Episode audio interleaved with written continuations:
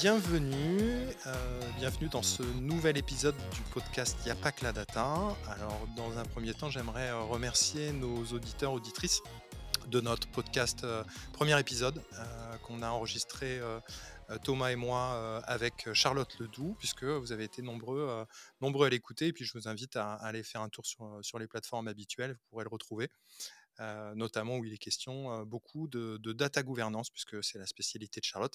Aujourd'hui, nous avons le plaisir de recevoir Paul Tavenot. Paul Tavenot, qui est euh, entre autres lead data scientist à Orange et fondateur de Datadong. Paul est data scientist expert sur la partie, spécifiquement la partie langage, traitement du langage ou NLP. On reviendra là-dessus un petit peu plus en détail. Je suis accompagné de mon acolyte Thomas Memoun, ML Engineer et expert data. Salut Thomas. Bonjour tout le monde. Donc bonjour Paul aussi. Bah bonjour, puis bah merci pour l'invitation. Avec plaisir. En fait, au travers de ce podcast, on va essayer de, avec ta vision de l'IA, du NLP et aussi par le prisme de ton expérience, conjuguée bien évidemment à ta position actuelle chez Orange, d'avoir aussi la vision d'un grand groupe finalement sur ces transformations qu'on qu'on vit un petit peu tous et dont on est témoin. Et puis, je, vais, je vais me faire le plaisir de, de, passer un petit peu la main à, Thomas. Je crois que vous vous connaissez aussi. Hein, on se connaît bien. ouais, en effet, ça fait un petit moment qu'on se connaît, bientôt 7 ans, voire 8 ans. Effectivement, Paul, tu es data scientist depuis près de 6 ans, mais je crois qu'il n'y a pas que la data euh, qui t'anime. Euh, je sais que tu as un caractère qui est très déterminé, tu es quelqu'un avec beaucoup de motivation et je sais que ce qui te stimule beaucoup, c'est la boxe et je sais aussi que tu fais beaucoup de moto. Donc voilà, il n'y a pas que la data, je te laisse un peu te présenter, nous dire qui tu es plus en détail, ce que tu aimes, ce que tu n'aimes pas. Eh bien, ça marche. Eh bien, donc, du coup, je m'appelle Paul Tavenot. Donc, euh, alors, bon, pour parler un petit peu de mes postes actuels, j'ai deux casquettes, euh, comme tu l'as dit Pierre. La première, c'est que je suis euh, responsable du centre de traitement de texte euh, à Orange France. Donc on y reviendra, je pense, sur, sur, sur cette expérience pendant le podcast. Et la seconde, c'est que je suis cofondateur d'un organisme de formation en data science digital qui s'appelle DataGong.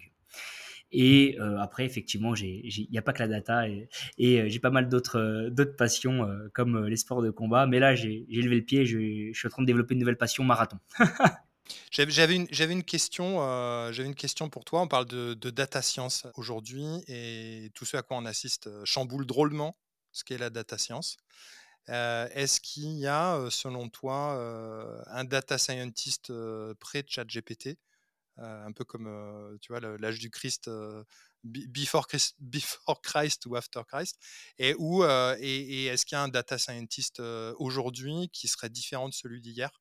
Ouais, ben, alors c'est une bonne question, mais en fait j'ai presque envie de te dire que c'est une question qui se repose tous les cinq ans, grosso modo. En fait, il y avait, il y, y, aura probablement un data scientist euh, avant ChatGPT, un data scientist après, mais de la même manière que tu avais des data scientists avant l'avènement de l'open source, euh, au développement euh, de SaaS, etc., ou d'autres logiciels comme ça. Donc, je dirais qu'il y a des versions de data scientist au fur et à mesure que le métier se transforme et que les technologies évoluent et sont aussi ouvertes en accès aux grandes entreprises notamment. Moi, je vois quelque chose de très intéressant aujourd'hui, c'est j'ai l'impression que, et tu vas nous dire si à Orange ça peut être aussi le cas, il y a de plus en plus d'expertise qui est demandée au travers de la data science. Avant, on pouvait faire un peu de computer vision, un peu de NLP, un peu de série temporelle. Aujourd'hui, ce qu'on demande, c'est des technos bien particulières, savoir faire très bien du NLP, ou une autre expertise? Est-ce que c'est ce que tu ressens actuellement ou... bah, Totalement. En fait, on se rend compte que le, être data scientist, alors, ça veut tout et rien dire. Ça veut dire quelque chose au sens où on voit bien à quoi ça fait référence. Un data scientist, c'est un peu un mouton à trois pattes. Il a une patte, c'est des statistiques. Un patte, c'est de la programmation informatique. Et une autre patte, c'est de la euh, connaissance métier d'une industrie, euh, d'un secteur. Euh, c'est, on va dire, grosso modo, ce qu'on pourrait définir comme étant un data scientist d'une vue macro. Mais dès lors qu'on regarde en fait concrètement qu'est-ce que font les data scientists au quotidien euh, dans leur travail, on se rend compte qu'en fait il y a toute une flopée de réalités.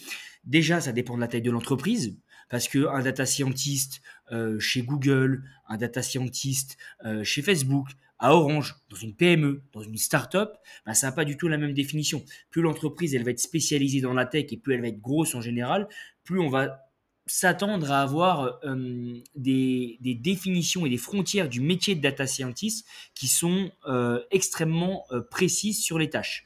Là où en fait, quand tu es en startup, euh, le data scientist, c'est le data analyst, c'est le data ingénieur, il y a ça. Donc déjà, ça c'est la première, enfin pour moi c'est une première partie de réponse à cette question. Et une seconde, c'est sur la spécialisation. C'est bon, vous l'avez dit, moi en introduction, je fais, je fais du NLP. Alors il se trouve que je fais du NLP parce que euh, ça a été un peu le, fruit du hasard, tu vois. C'est, ton premier job, euh, bon, t'enchaînes sur ça. Mais j'ai, par exemple, si tu me parles de, de séries temporelles, c'est un secteur dans lequel je connais rien. Et il y a des gens, on va attendre d'eux, notamment en banque, en finance, etc., bah, qu'ils aient des connaissances très précises en séries temporelles. Ce qui n'est pas forcément euh, mon cas et c'est pas pour autant que je suis un moins bon data scientist qu'un spécialiste des séries temporelles ou qu'un data scientist qui est plus général. C'est hyper intéressant, je suis tout à fait d'accord avec toi. Toi, tu es expert en NLP, tu es spécialisé là-dedans. Je pense que c'est intéressant déjà qu'on définisse ce que c'est que le NLP. Je te laisse présenter Paul, si tu le sens. Et ensuite, euh, qu'est-ce que tu entends derrière le mot NLP, au-delà de le définir? Si on devait euh, essayer de s'efforcer à donner une, une, définition un peu formelle. Bon, le NLP, c'est Natural Language Processing, euh, c'est un acronyme, et ça renvoie finalement à tout ce qui est le traitement euh, du langage humain, quoi, sous toutes ses formes. Hein. Ça peut être du texte, euh, ça peut être de l'audio. C'est vraiment toutes les techniques de data et de stats qui permettent d'analyser et de rendre intelligible la voix de l'humain par une machine, un ordinateur. Ça, c'est euh, grosso modo euh, une définition un peu classique du NLP. Euh, pour ce que moi j'entends derrière le NLP, j'ai une vision qui est très orientée entreprise. Parce que moi, je travaille dans une direction qui est une direction marketing, qui est une direction opérationnelle. Et donc, du coup, si tu veux, pour moi, le NLP, déjà, c'est pas spécialement l'aspect recherche qui m'intéresse. C'est l'aspect opérationnel. Comment, en analysant et en exploitant euh, la voix de nos clients, on peut contribuer, à Orange en tout cas, euh, à essayer de répondre aux attentes des clients et à traiter leurs besoins et à mieux comprendre nos clients. Donc c'est vraiment une vision qui est très opérationnelle parce que encore une fois ça renvoie aux différentes définitions d'un data scientist. Si tu es chercheur euh, en NLP, bah, tu feras peut-être probablement des tâches qui sont totalement différentes et qui ont rien à voir avec ce que je fais et qui sont probablement d'ailleurs un peu même déconnectés des besoins du marché. Et ça ne veut pas dire qu'après, ça ne va pas servir à l'entreprise. Mais dans un premier temps, c'est de la recherche un peu plus fondamentale. Des gens qui, euh, je parle de ça par exemple il y a 5 ans, les gens qui travaillaient sur le speech to text. Euh, aujourd'hui, c'est peut-être un peu plus commun, mais il y a 5 ans, je peux te dire qu'avant que un data scientist d'une direction marketing ou d'une quelconque autre direction fasse du speech to text, euh, c'est, c'était quasiment inenvisageable. Ouais, moi je, tu, tu, tu utilises pas mal de speech to text. Euh, moi, ça me parle, ça parle peut-être euh, peut-être pas à, tout le monde. Speech to text, text to speech, tu peux, tu peux nous en dire un petit peu plus ou en tout cas le définir rapidement? Ouais, alors le speech to text, c'est ni plus ni moins que euh, un ensemble de méthodes qui permettent de passer d'une conversation audio à une transcription écrite sur laquelle bah, on va pouvoir de manière plus aisé, avec des techniques plus classiques, à faire derrière euh, de l'IA, euh, de l'analyse, etc. Donc c'est simplement euh, un process qui convertit la voix en texte et le texte ou speech, bah, c'est l'inverse, c'est transcrire du texte en voix. Ouais, tu nous as, tu nous as parlé de text to speech, speech to text. je, vais te, on va je vais te reposer la même question que, que, ce qu'on a posé par rapport à Data Scientist. Aujourd'hui, le NLP, toi qui es dedans et qui est expert dans cette sous-branche de, du data scientisme. comment tu l'as vu évoluer depuis ces dernières années, finalement? Alors, bon, tout le monde a en tête ce qui se passe avec euh, ChatGPT, les IA génératives, les LLM, mais si on se replace quelques mois avant l'arrivée de toutes ces technologies, il y avait déjà une grosse révolution euh, avec les techniques euh, à base de deep learning et notamment à base de transformers où là, on pouvait vraiment parler de grosses, grosses évolutions. c'est une discipline hein, qui évolue, je pense, constamment. Hein. Euh, quand moi j'ai commencé en fait euh, à travailler en tant que data scientist, je me rappelle quand j'étais en alternance euh, dans le groupe BNP, je faisais pas mal d'analyses de, Twitter. Bah, c'est vraiment des choses très très basiques. Et pour moi à l'époque, ça me paraissait déjà fou. J'utilisais des techniques classiques de ML pour analyser du texte et j'avais l'impression d'être un chercheur au lab innovation de je ne sais quelle entreprise, tu vois. Et finalement, tout ça, c'est quasiment devenu obsolète avec l'avènement des, modèles de type, par exemple, BERT et, les Transformers. Et là, on est, je pense, à un gros virage où finalement, euh, les IA génératives, elles vont quand même bouleverser euh, une grande partie de la perception qu'on avait de tout un tas de use cases qu'on traitait euh, traditionnellement avec des approches de machine learning ou de deep learning. C'est hyper intéressant puisque finalement, j'allais te poser la question suivante par rapport à ChatGPT ou euh, n'importe quel euh, produit un peu similaire. C'est quel effet ça a eu chez vous quand vous avez vu ChatGPT? Non pas sur la partie NLP en tant que telle, mais en tant que solution avec euh, une, une, interface, un prix associé à cette solution. Comment vous avez vu les choses?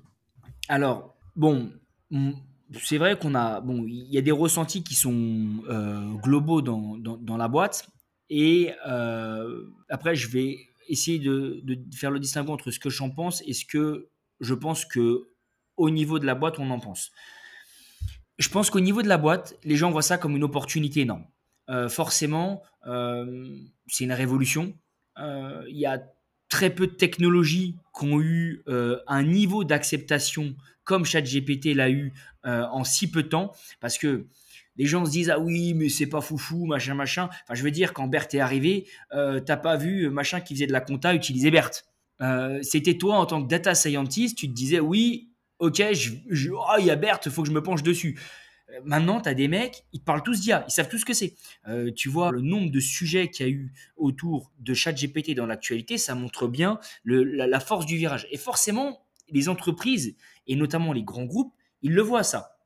Ils se disent, euh, mais attends, c'est quoi euh, Qu'est-ce qui est en train de se passer euh, Est-ce que c'est est-ce un vecteur d'opportunité Quel impact ça va avoir sur, sur nos métiers? Parce que je pense qu'une des grandes craintes que les gens ont liées à l'IA, c'est est-ce que ça va supprimer mon métier Tu vois?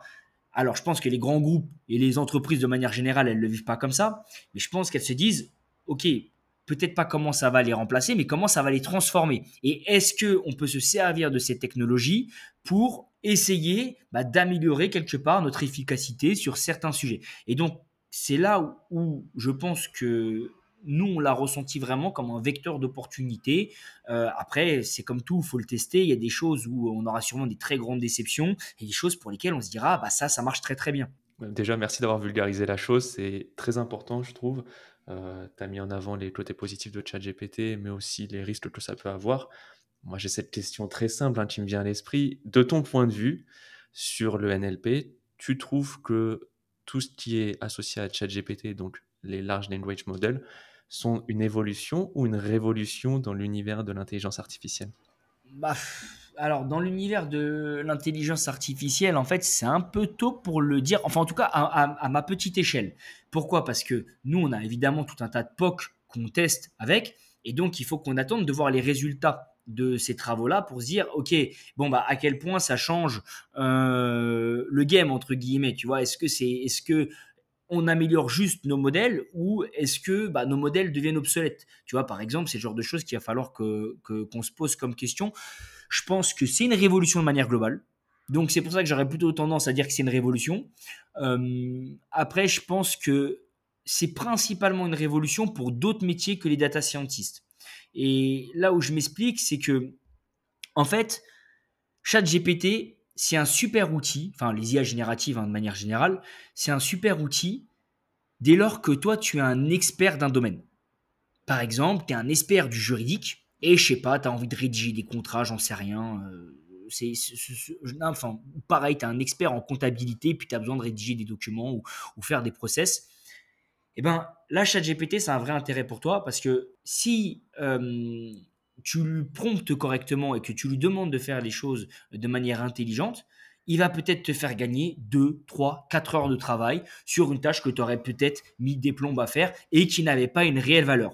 Par contre, il va pas se substituer à un juriste. Parce que derrière, tu as besoin, surtout, alors, moi, j'en sais rien euh, côté Orange, qu'est-ce qui est fait sur ces travaux-là, parce que euh, j'en ai pas entendu parler.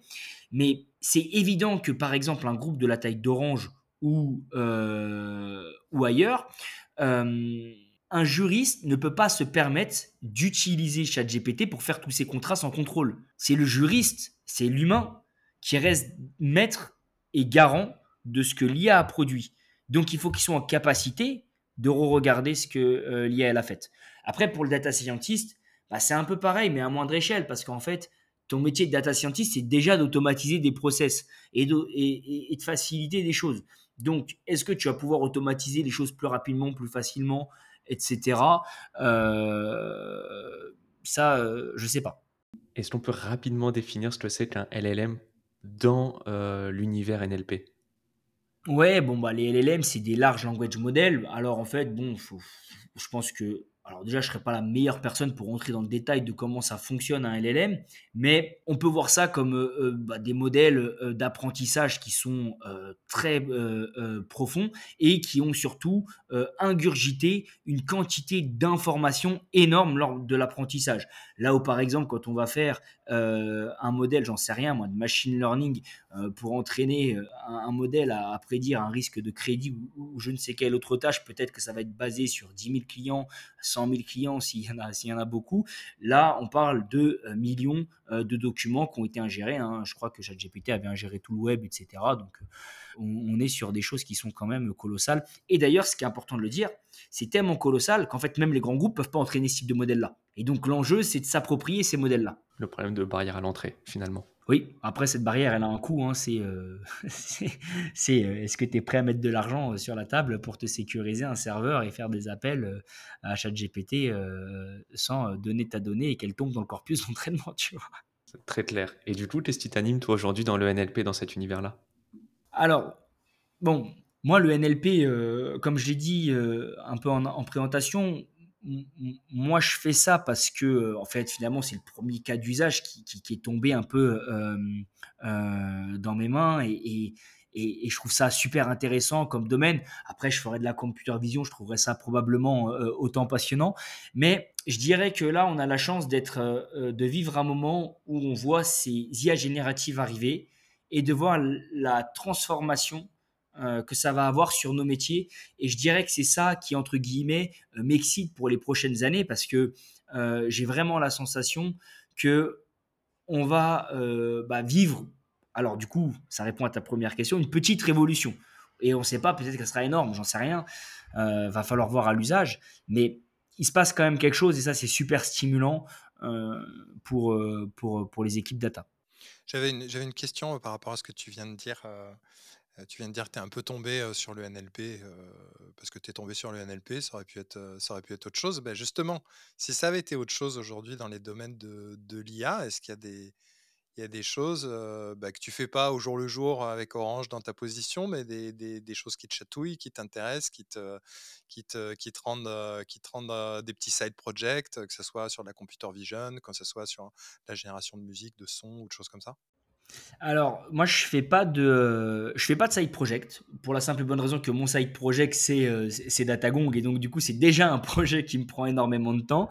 Mais euh, par contre, euh, j'ai une forte appétence quand même à tout ce qui est computer vision et je pense qu'il y a des enjeux là-dessus mais qui sont juste colossaux parce que alors tu le vois, il y a pas mal de chaînes euh, qui font ça euh, très très bien. Je sais pas si je peux me permettre d'en citer une euh, ou pas. ouais, vas-y, vas-y. Moi, je, pense par exemple à un mec qui s'appelle Anis Ayari, qui fait pas mal de vidéos. Il en a fait une là récemment où il montrait comment il faisait des deepfakes de grands youtubeurs ou du président Macron. Et en fait, bon, on voit ce qu'un ingénieur a pu faire, euh, alors je ne sais pas s'il fait ça dans sa chambre ou pas, mais euh, dans son coin, sur son propre ordinateur, en quelques semaines probablement, on se rend compte que des gens euh, qui seraient potentiellement mal intentionnés pourraient faire avec des gros moyens en matière de communication. Enfin, on, se rend compte qu'autour de la computer vision, il y a quand même euh, des enjeux de sécurité et de fiabilité de l'information qu'on va ingérer. Et tu parlais du traitement euh, de la voix, c'est pareil. Hein. Aujourd'hui, on est capable de reproduire des voix, alors c'est pas si facile, mais on imagine que ça, ça va soulever des enjeux en termes de cybersécurité, euh, de reconnaissance du deepfake, etc., qui vont être colossaux. Donc, je pense que si j'étais pas là-dedans, j'essaierais d'aller voir ce qui se passe côté euh, computer vision, parce qu'à mon avis, euh, il y a de quoi faire pour les prochaines années. Bah écoute, merci. On va. J'aimerais bien qu'on s'arrête sur la façon dont un grand groupe finalement s'approprie ce, ce, changement qui peut être, une, tu l'as dit toi, une petite, une petite révolution, petite, grande, moyenne, on ne sait pas encore aujourd'hui. Et comment, comment tu peux le mettre à disposition finalement d'un groupe de plusieurs dizaines, dizaines de milliers de personnes comment, comment on fait? Comment on s'y prend? Alors, ça, c'est des questions qui sont assez, je pense, assez importantes, surtout quand ton groupe est grand. Plus ton groupe est grand, plus les process sont, sont, sont aussi lourds. Et bah, en fait, ça passe par déjà la remontée d'interrogation du métier. Enfin, nous, il faut pas oublier que tout ce qui est la data science, en tout cas, c'est ma vision de la data science, c'est un outil d'aide à la décision. On ne prend pas des décisions, on aide des métiers, des industries, des secteurs à prendre des décisions basées sur de la donnée. C'est un support finalement, c'est pas de la technique pour de la technique c'est pas de la technique pour la technique, on n'est pas là pour. Enfin, alors après, on y prend du plaisir, mais c'est souvent d'ailleurs un piège pour les juniors, et c'est pour ça qu'en général, souvent, les sujets de stage sont plutôt plus sympas que ce qui se passe euh, derrière, après, en réalité. Mais le but, c'est pas de faire euh, de la data pour faire de la data. Derrière, il y a des demandeurs. Ces demandeurs, c'est des métiers, et l'idée, c'est de savoir comment on va pouvoir bah, les aider au mieux. Donc, ces métiers-là, quand ils voient ChatGPT arriver, euh, les managers, etc., bah, ils remontent des besoins. Ils disent ah, bah, Attends, moi, j'imagine. Euh, je veux la même chose. Euh, je veux la même chose pour mon département. Voilà, je veux la même chose. Et, j'imagine tel sujet, tel use case, etc. Et donc là, ça, ça revient après dans les cas des équipes data. Évidemment, des use cases, tu en as euh, un sacré grand nombre qui te remontent. Et comme toi, tu n'as pas des ressources qui sont extensibles à l'infini, il bah, va falloir que tu les sélectionnes sur le fait de quelle est la valeur qu'ils apportent à l'entreprise et aussi sur leur faisabilité. Alors après, ça, c'est des décisions qui, moi, euh, par exemple, je participe pas moi à cette prise de décision là. Moi, c'est une décision qui m'arrive et on me dit bah tiens, on a remonté tel use case, tel use case. Est-ce que vous vous en avez remonté et euh, comment euh, on les adresse et derrière on déroule et on contribue euh, dans le use case. Mais grosso modo, c'est un peu ça le cheminement. Et après, bah, évidemment, il faut évaluer le retour c'est-à-dire est-ce que ça a fonctionné? Tout à l'heure, on parlait de POC, donc de Proof of Concept. Donc c'est tout simplement une d'expérimentation. Euh, on mène une expérimentation sur un certain temps. On se rend compte de est-ce que ça a une plus-value ou pas pour le métier, parce que le métier, en fait, quand lui, il te remonte un besoin, il n'est pas forcément très très appétant à la data. Et donc du coup, lui, il ne sait pas si c'est réalisable ou si ça va vraiment euh, fonctionner comme lui l'imagine. Alors toi, tu recueilles le besoin, tu essayes de voir qu'est-ce qui pourrait fonctionner ou pas fonctionner, mais c'est comme tout en data science. Il n'y a euh, aucune garantie que ça fonctionne. Et après, alors, à l'échelle d'un groupe comme Orange, il y a quand même d'autres choses aussi. Il faut s'assurer que bah, tout ce qu'on va produire est éthique, etc. Enfin, on ne peut pas euh, insérer de l'IA générative dans l'entreprise euh, sans valider tout un tas de process parce que bah, y a forcément des questions bah, éthiques, légales aussi à traiter avant de, d'ouvrir les portes euh, à tout le monde parce que bah, c'est quand même. Euh, on, se doit quand même d'être prudent dans l'adoption de ce type de technologie. Parce que tout est nouveau, il faut pas brûler les étapes, je pense, et je pense qu'il faut y aller euh, petit à petit et prendre son temps. Ça te fait peur un peu tout ça ou pas? Très honnêtement, je dirais que non, parce que en fait, pour moi, c'est un peu le, le, le sens c'est un peu la, suite logique dans les technologies. Hein. les technologies, elles sont toujours euh, de plus en plus performantes. Alors c'est vrai que quand tu es un peu dans, dans la tech à notre petite échelle, euh, bon, bah, tu essayes de l'appréhender du mieux que tu peux et tu te rends compte qu'en fait, souvent, c'est plutôt un sujet aussi de, de, vulgarisation, de vulgariser correctement auprès bah, des différents acteurs qui pourraient être impactés euh, par ces IA génératives pour les rassurer sur leur métier, sur, euh, sur, euh, sur l'impact que ça va avoir en fait dans notre quotidien. Et après, bon, il y a quand même aussi un, un gros côté juridique. Et là, on peut quand même aussi se poser des questions parce que Alors je crois que je sais plus exactement qui, mais il me semble que j'avais vu qu'il y avait un, des dirigeants d'une d'une grosse boîte, je sais plus si c'était pas Microsoft, qui était parti suite au à l'arrivée de ChatGPT, à son ouverture, etc., des IA génératives. Alors ça, faudrait rechecker parce que des fois, j'ai des souvenirs qui me reviennent et ils sont pas toujours très exacts, mais de mémoire, il y avait eu quand même une action comme ça. Et ça, ça montre bien que si tu as des gens qui sont aussi près de, de ces techs-là, qui quand même mettent des garde-fous, c'est qu'il y a quand même des raisons d'en avoir. Il faut pas en avoir peur, mais par contre, il faut pas se précipiter. Je pense qu'il faut y aller euh, piano piano, euh, prendre son temps, laisser aussi euh, le temps au juridique de légiférer sur ces sujets-là, pour pas qu'on mette en place des process qui, dans trois mois ou quatre mois ou dans un an, on va se rendre compte que c'était complètement fou et qu'on a mis la charrue avant les bœufs. Comment, justement, dans le groupe, toi, ta position, Comment on fait quand on voit arriver tous ces, ces projets data science, il y a tous ces besoins dans tous les sens d'ailleurs, parce que j'imagine que ça doit des fois un peu partir dans tous les sens. je pense que, enfin, en fonction des départements, il doit y en avoir certains qui doivent imaginer que, enfin, c'est bon, ils peuvent arrêter de travailler, ils branchent leur ordi, ils mettent une IA générative derrière, et puis c'est terminé, ils peuvent, jouer à Candy Crush, et puis d'autres qui sont un peu plus acculturés. Comment on met en place et on on industrialise, on, comment on, rationalise et on structure d'un point de vue finalement factory, d'un point de vue groupe, d'un point de vue process, pour pas que ça parte dans tous les sens. Qu'est-ce que vous avez fait vous spécifiquement chez Orange? Alors, il y a deux choses. Pour moi, il y a la première chose qui est la gouvernance, qui est une gouvernance managériale euh, des équipes data, c'est-à-dire se dire, euh, voilà, quels sont les projets à adresser, comment on les adresse, quelle est la gouvernance qu'on a sur, ce, sur ces projets-là. Et euh, après, il y a d'un point de vue technique, c'est-à-dire, par exemple, bon, alors là, je vais parler du NLP de manière un peu plus large. Euh, aujourd'hui, typiquement, moi, mon, rôle à moi, c'est d'être le responsable du centre d'expertise de traitement de texte au sein d'Orange France. Ça, ça ne veut pas dire que c'est moi le meilleur en traitement de texte, loin de là. Par contre, mon rôle à moi, c'est de euh, recenser et standardiser les expertises euh, sur le traitement de texte et sur le NLP. Donc, incluant aussi la partie IA générative pour le NLP. Et ça, pour nous, c'est arrivé par euh, la création d'une marketplace euh, autour euh, bah, de l'IA. Et l'idée, c'est de dire qu'il y a des grands sujets au sein d'une entreprise comme Orange, hein, comme le scoring, le traitement de texte, bah, la computer vision, des séries temporelles, etc.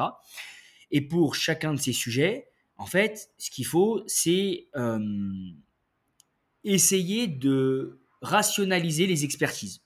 Et donc, typiquement, moi, c'est mon rôle pour l'expertise NLP, c'est-à-dire que nous, on travaille à rationaliser l'expertise NLP. Et ça, ça passe par quoi? Ça passe par, un, euh, la création euh, d'une librairie euh, inner source dans laquelle on va en fait packager tous les besoins en NLP qui sont spécifiques à Orange et qui, une fois que tu les as packagés, ça permet de lever quand même des barrières en termes d'accessibilité pour des data scientists qui ne seraient pas experts en NLP ou pour d'autres qui voudraient utiliser et mobiliser des briques euh, rapidement.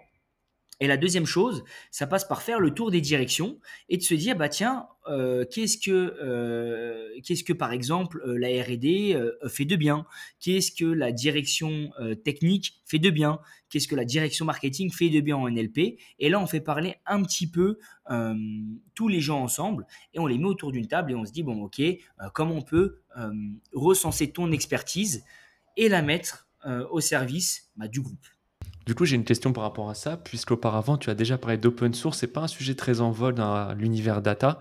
Et là, tu as parlé d'inner source. Est-ce que ça serait possible de définir un peu ce que c'est? Euh... Ouais, alors bon, bah, l'open source, hein, c'est aujourd'hui euh, ce qui fait euh, euh, foi dans l'univers de la data. Hein. c'est typiquement bah, toutes les librairies Python auxquelles tu as accès directement en, les téléchargeant. C'est des gens qui construisent des fonctions, des méthodes d'analyse et qui les mettent comme une boîte à outils accessible euh, aux data scientists euh, bah, bah, du monde, hein, tout simplement. Et les data scientists viennent piocher leurs outils. L'inner source, c'est la même chose, mais à l'échelle de ton entreprise. C'est-à-dire qu'on considère que il y a, bon, de toute façon, c'est pas qu'on considère, c'est que le code que nous on produit, c'est la propriété intellectuelle d'Orange. C'est pas notre propriété intellectuelle à nous. Et donc, il y a quand même un savoir-faire qui est un savoir-faire à Orange, et ça, on ne peut pas l'exposer dans cette grande bibliothèque d'outils à tout le monde. Donc, ça reste cloisonné au sein de l'entreprise, mais c'est les mêmes logiques. Derrière, c'est des logiques de contribution, sauf que tes différents acteurs sont les, les data scientists des différentes directions. Et est-ce que c'est grâce à cette partie inner source, inner sourcing du coup, euh, que vous restez proche de l'état de l'art, que vous êtes toujours dans la tendance, que vous essayez de suivre ce qui se passe dans l'actualité intelligence artificielle, ou comment vous faites sinon? Alors, ça, finalement, je peux pas dire que c'est le cas puisque nous, typiquement, cette logique de marketplace, c'est quelque chose qu'on met en place depuis maintenant, enfin, qu'on essaye de mettre en place depuis maintenant quasiment un an, du moins sur la partie NLP. Et euh, du coup, j'ai pas assez de recul pour me dire euh, à quel point ça nous permet de rester à state of the art. Sauf qu'il y a quand même un constat qui est factuel, c'est qu'à partir du moment où tu fais le tour de toutes les bonnes pratiques, il y a quand même de fortes chances qu'il y en ait un qui ait jeté un coup d'œil à ce qui se faisait de bien dans son expertise. Et donc, du coup, c'est comme ça aussi que, que tu agrèges. Après, évidemment, euh, je pense qu'aujourd'hui, c'est indispensable de consommer aussi euh, du contenu de vulgarisation euh, sur les dernières techno en NLP, des sites. Alors, ça peut être juste des sites d'actualité, même qui sont au niveau très macro. Ça peut être des youtubeurs qui sont un peu plus spécialistes ou des personnes qui sont un peu euh, dans l'écosystème euh, euh, data. Mais ça, c'est indispensable aujourd'hui pour voir un peu bah, ce qui se fait de bien, qu'est-ce qui ressort. Et au moins, ça permet de se dire, même si on ne le teste pas tout de suite, ok, je sais qu'il y a ça qui existe et il faut qu'on prenne le temps de l'inscrire dans notre roadmap pour se dire à un moment donné, il faudra tester euh, il faudra tester ça. Mais après, ça reboucle un petit peu avec ce qu'on disait tout à l'heure. Nous, on ne fait pas de la data pour faire de la data. On fait de la data pour répondre à des problématiques métiers.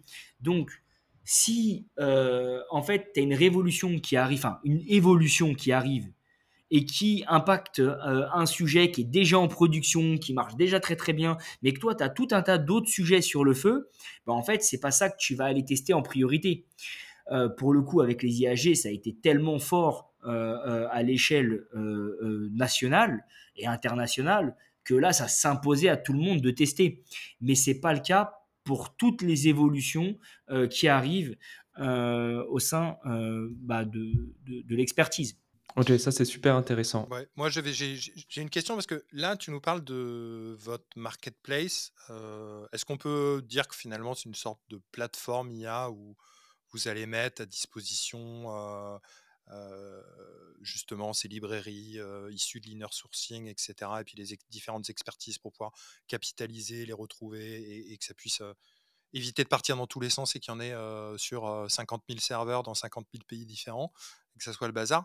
Mais ça, c'est quand même plus pour la création de nouveaux produits ou services pour l'entreprise.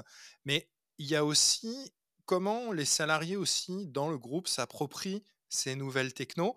Est-ce que c'est une division totalement différente? Par exemple, bah, plutôt l'IT chez vous? Est-ce qu'il y a d'autres groupes de réflexion Parce que voilà, entre les, les, salariés Orange ou d'autres grandes boîtes qui vont se retrouver peut-être des salariés augmentés, j'ai envie de dire, et non pas remplacés? En étant optimiste.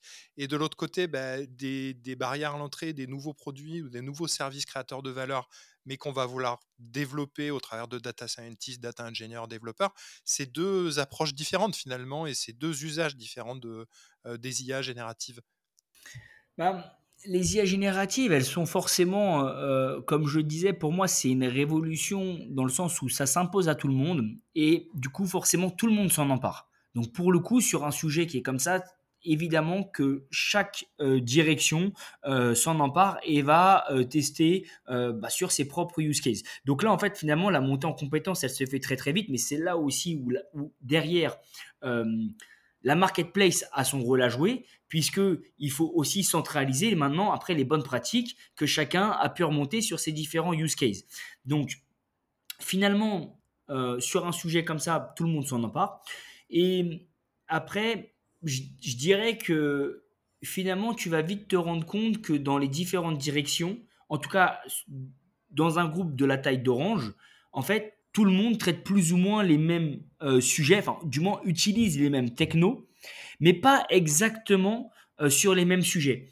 Et chacun a un petit peu sa recette interne. En fait, si tu veux, c'est surtout ça. En fait, pour nous, la problématique, c'est de se dire, attends, finalement, quand on regarde qu'est-ce qui est fait dans une direction technique, dans une direction marketing et dans une direction de réseau, on se rend compte que finalement, les sujets sont très proches. Et pourtant, il y a peut-être des manières de faire qui sont euh, un peu plus efficaces. Et donc là, ça vaut le coup de centraliser ou de les répertorier et, de les rediffuser après à tout le monde. Mais après, là, il y a des enjeux d'adoption qui sont, euh, bah, qui sont, qui, pour moi, est le vrai enjeu. Parce qu'en fait, le data scientist, bon là je digresse un peu, mais le data scientist, c'est un peu quelqu'un qui aime un peu réinventer la roue à chaque fois. C'est quelqu'un qui aime bien tester euh, de son côté systématiquement. Et donc, dès lors que tu veux mettre en place une marketplace, il y a quand même un enjeu d'adhésion. Et je pense que cette adhésion se fait par la contribution par le fait qu'on mette en valeur bah, différents acteurs de la même entreprise. Et donc, du coup, si toi, tu es valorisé, forcément, tu es incité euh, euh, euh, à utiliser la ressource pour d'autres aussi cas d'usage. Je ne sais pas si ça a répondu à la question, j'ai un peu digressé. donc. non, non, c'est très intéressant. Et d'autant plus que j'allais te demander quel a été l'élément déclencheur pour la mise en place de cette marketplace, plateforme IA, et j'ai l'impression que dans ton discours, c'est un peu, alors, prendre à bras le corps le shadow IT, c'est-à-dire que chaque département fait à peu près la même chose. Vous, l'objectif, c'est d'utiliser en bonne intelligence, avec une certaine intelligence collective, un travail commun euh, pour que les choses soient propres et robustes et partageables à travers une institution, une organisation comme Orange. C'est ça? Exact, Exactement, c'est ça. C'est vraiment euh, euh, un objectif de rationaliser et de diffuser les bonnes pratiques. Parce que, euh, en fait, si toi, tu es un petit peu novice dans le NLP, parce qu'il n'y a pas que des experts en NLP qui font du NLP, tu as aussi tout un tas de data scientists qui sont excellents, qui, font, euh, qui sont plutôt généralistes ou qui ont d'autres spécialités, et par le fruit des sujets qui leur arrivent dans les mains, ont à traiter un sujet de NLP. Mais cette personne, elle se route où? Elle va voir qui quand elle a un sujet qui est hors de son expertise, hors de son scope. Et ça, c'est aussi très intéressant parce que c'est pas que rationaliser, c'est aussi créer un point d'entrée unique pour des gens qui cherchent à euh, savoir quelles sont les pratiques recommandées par le groupe et par l'entreprise. Donc, c'est ces deux volontés, c'est rationaliser, mais aussi diffuser. Et je pense qu'il n'y en a pas une qui est plus importante que l'autre.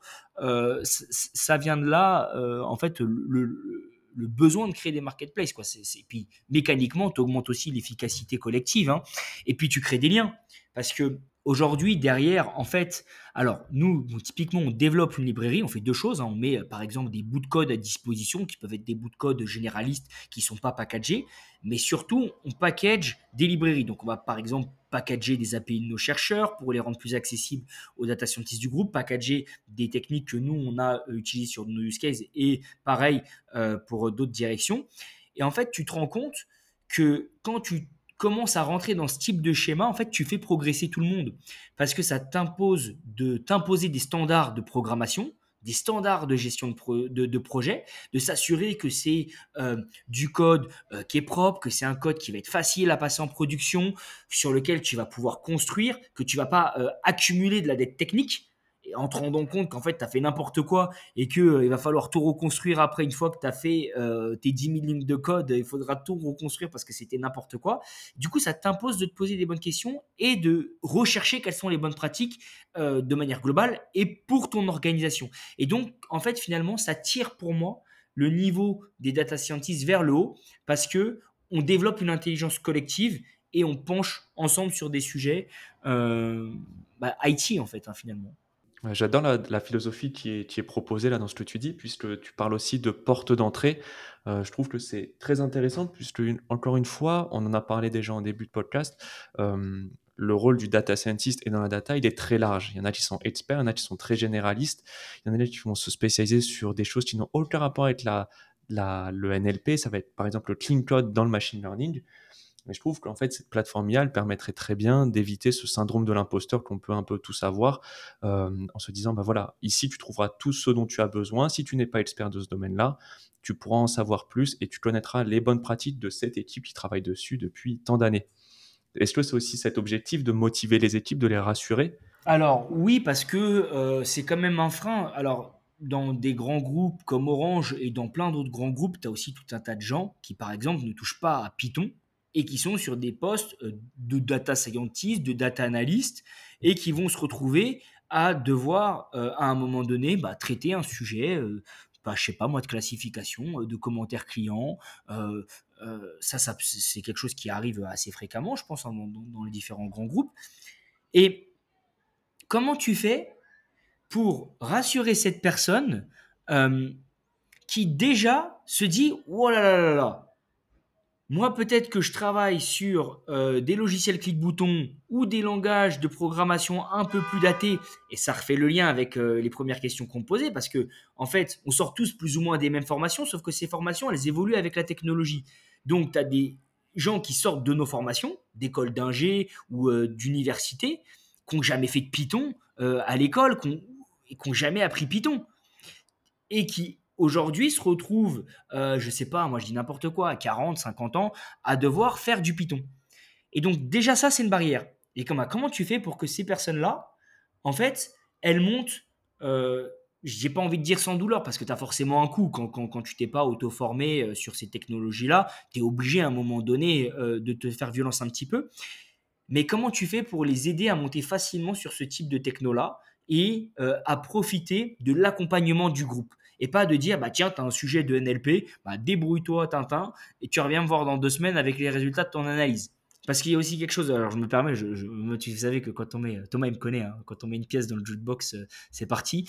Mais il y a aussi quelque chose que j'ai pas dit, c'est que, en fait, en plus de référencer euh, finalement du code, etc., on référence aussi des experts des domaines.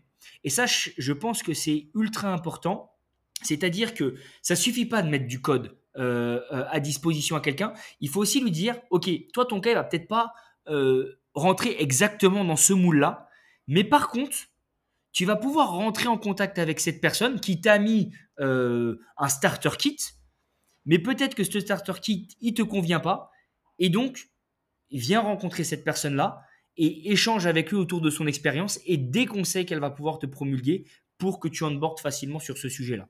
Moi, ça me fait, euh, ça me fait penser à quelque chose, euh, cette plateforme, pour nos auditeurs, auditrices qui, qui nous écoutent, euh, qui, sont peut-être à des postes voilà, de CTO, responsable data ou IA dans d'autres boîtes, peut-être pas forcément de la taille d'Orange.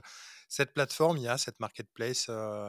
Est-ce que selon toi, elle, elle, peut être transposable à d'autres entreprises? Et, finalement, si oui, peut-être quel type d'entreprise? Et puis quel conseil donner à ces entreprises qui souhaiteraient aller dans, cette démarche, même si on l'a compris, tiens, vous avez un an de recul sur cette démarche aussi, donc c'est jeune aussi.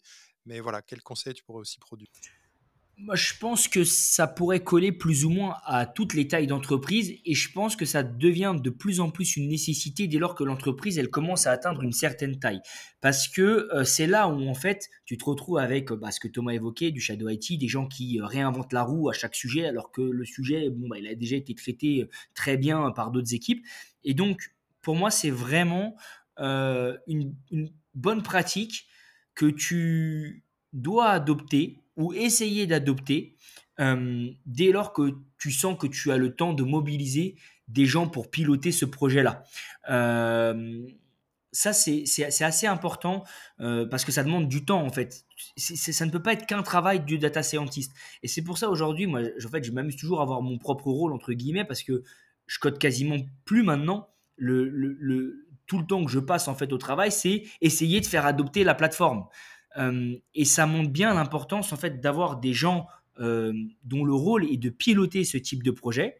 Parce que si tu te contentes euh, de créer des agrégateurs de code, en fait, ça passera pas. Il faut de la gouvernance derrière. Donc, le conseil, c'est de mettre en place une gouvernance dès que c'est possible. C'est-à-dire que le, bazar et l'usine à gaz de plateforme et de marketplace, c'est bien, mais s'il n'y a personne pour, pour l'emmener, la piloter et conduire le changement, ça, ça va faire Ça ne peut pas marcher. Ça ne peut pas marcher. Et, euh, et, même nous, on n'a pas encore le recul euh, suffisant pour se dire si, bah, par exemple, dans 5 ans, en fait, c'est quelque chose qui aura été adopté, toutes les briques de la marketplace euh, seront utilisées, etc. Mais, mais ça, si tu veux, c'est ça, fin, ça vient aussi du persona du data scientist. Comme je le disais tout à l'heure, le data scientist, c'est quelqu'un qui aime bien réinventer la roue. Et donc, il faut travailler sur sa culture euh, en disant, bah, OK, ça ne te gêne pas d'utiliser euh, scikit-learn, donc des librairies par exemple euh, open source, euh, toute la journée dès que tu ouvres un, fichier Excel ou que tu te connectes à une base de données, tu vas utiliser du Panda, tu vas utiliser tout un tas de librairies open source, mais dès lors qu'il faut utiliser des librairies qui sont produites en interne, là tout de suite, alors je dis pas que c'est quelque chose que je rencontre au quotidien, mais c'est déjà une réflexion que je me suis déjà faite. Tu te rends compte qu'il y a des gens qui disent ah non non non non, moi j'utilise pas ça, je vais le faire moi-même. Oui, mais tu vas le faire toi-même avec des outils qui ont été faits par d'autres. Donc en fait, c'est surtout une question euh, d'acceptation et comment tu onboardes les gens sur ces sujets-là pour les rassurer et les inviter à contribuer. Parce qu'en fait, forcément, quand tu démarres une marketplace, en fait, elle va servir à personne puisqu'elle sera vide. Il n'y a rien. Exactement. C'est ça le, la grosse difficulté. Tu as un effet réseau, euh, qu'elle devient de plus en plus intéressante quand il y a, à mesure qu'il y a des utilisateurs. Exactement. Ça me fait rebondir et je vais laisser la main, la main à Thomas, mais sur ce côté un peu euh, intelligence collective, parce que ta, ta, plateforme, ta marketplace, ben, finalement, elle a besoin d'être emmenée par euh, un mouvement d'entreprise de, de, tous. Finalement. Oui, oui, exactement. Alors nous, on a, bon, en tout cas sur la brique NLP, ce qu'on a fait, c'est qu'on a établi une core team. Donc c'est-à-dire que tu as une équipe. Aujourd'hui, on est, le mois prochain, sera, enfin à la mi du mois, on sera 6 à travailler dessus à temps plein. Euh, donc qui travaillent euh, avec moi. Et ça, c'est super intéressant parce que, en fait, il te faut une core team qui soit dédiée au développement de chacune des briques. Déjà pour s'assurer que ce que tu récupères bah, rentre bien dans le moule que tu as défini. Des fois, tu vas te rendre compte en fait que euh, tu as des expertises qui sont tenues par des équipes qui sont hyper pointues, mais ces gens-là, de par leur charge de travail et les sujets chauds qu'ils ont à traiter, ils sont dans l'incapacité de faire intégrer leur expertise dans la marketplace. Et donc, si tu as une core team qui est capable de dire ok bah moi ton sujet je le prends et on va juste se faire des points de passage pour vérifier que je l'ai intégré correctement et que j'ai pas cassé euh, euh, ta démarche et ben là ça a du sens et là ça devient intéressant. Donc il faut vraiment euh, des, gens capables de faire cette animation. Mais du coup, dans cette expertise que tu as, euh, comment tu places euh, le jaugeur entre écouter euh, le business, c'est-à-dire créer un outil qui va l'aider, et demander à ton équipe de la plateforme IA de se concentrer sur ce sujet pour le rendre comment dire, générique et utilisable par le plus grand nombre? Alors, j'ai presque envie de dire que nous, on fait une démarche un peu inverse, parce que pour le coup, nos premiers interlocuteurs, c'est pas les métiers sur ces sujets-là. On peut pas aller voir un métier et lui dire bah, tiens, qu'est-ce que tu aimerais voir dans cette marketplace? C'est trop technique. Donc, dans le cadre pour intégrer de nouvelles briques, par exemple euh, à la partie NLP, ce qu'on fait plutôt, c'est de faire le tour des équipes. Et euh, alors là, c'est important de faire partie des communautés. Souvent, quand tu es dans des groupes de la taille d'Orange, tu as tout un tas de communautés, data science, euh, d'expertise, etc. Et donc, quand tu participes à ces communautés, c'est hyper intéressant de dire, bah, en fait, vous, quelles seraient les briques qui vous seraient le plus utiles à intégrer en priorité dans la marketplace? Et est-ce que vous, vous avez une brique euh, que vous souhaitez intégrer? Tu vois, ça, ça passe par le métier, mais de manière indirecte. Parce que les data scientists, ils travaillent pour le métier, mais le métier, finalement, et c'est souvent ça un peu la frustration des data scientists, c'est que le métier n'a pas toujours conscience de tout le travail qu'il y a euh, derrière pour produire les résultats d'un modèle ou les résultats d'une étude. Ça, c'est caché pour le métier. Donc le métier ne peut pas être ton interlocuteur pour construire ta marketplace. Ok, effectivement, moi j'avais vu la chose à l'envers et c'est intéressant puisqu'on travaille. Là, ça a beaucoup de sens de parler d'intelligence collective, le transfert d'informations, le partage de connaissances. Et du coup, comment vous, vous faites pour rester à l'état de l'art, à l'écoute de votre marché qui est Orange, bien sûr, et comment vous apprenez ces choses, grâce à quel podcast, grâce à quel livre, grâce à quel site, et comment vous partagez cette information entre tous les experts que vous pouvez avoir au sein d'Orange? Ouais, bah alors, bon, bon j'espère que déjà parmi les podcasts, il y aura Il n'y a pas que la data, maintenant qui sera euh, suivi. Il sera en haut de la pile. Voilà, exactement, assidûment. Euh, mais en fait, je dirais que ça passe par les communautés internes surtout. En fait, pour moi, le le fait de s'assurer à l'état de l'art, tu as des gens qui sont chargés, nous chez nous à Orange, euh, d'animer des communautés data science et qui eux vont faire le tour de tous les sujets. Ah, donc vous avez ça, ce genre de guild ou de chapter, je sais pas comment vous les appelez. Bah, nous, c'est des communautés, on appelle ça des communautés, et puis, on, et puis derrière, tu as des gens qui sont chargés d'animer ces communautés, qui sont pas du tout dans la marketplace ou euh, euh, sur une expertise précise.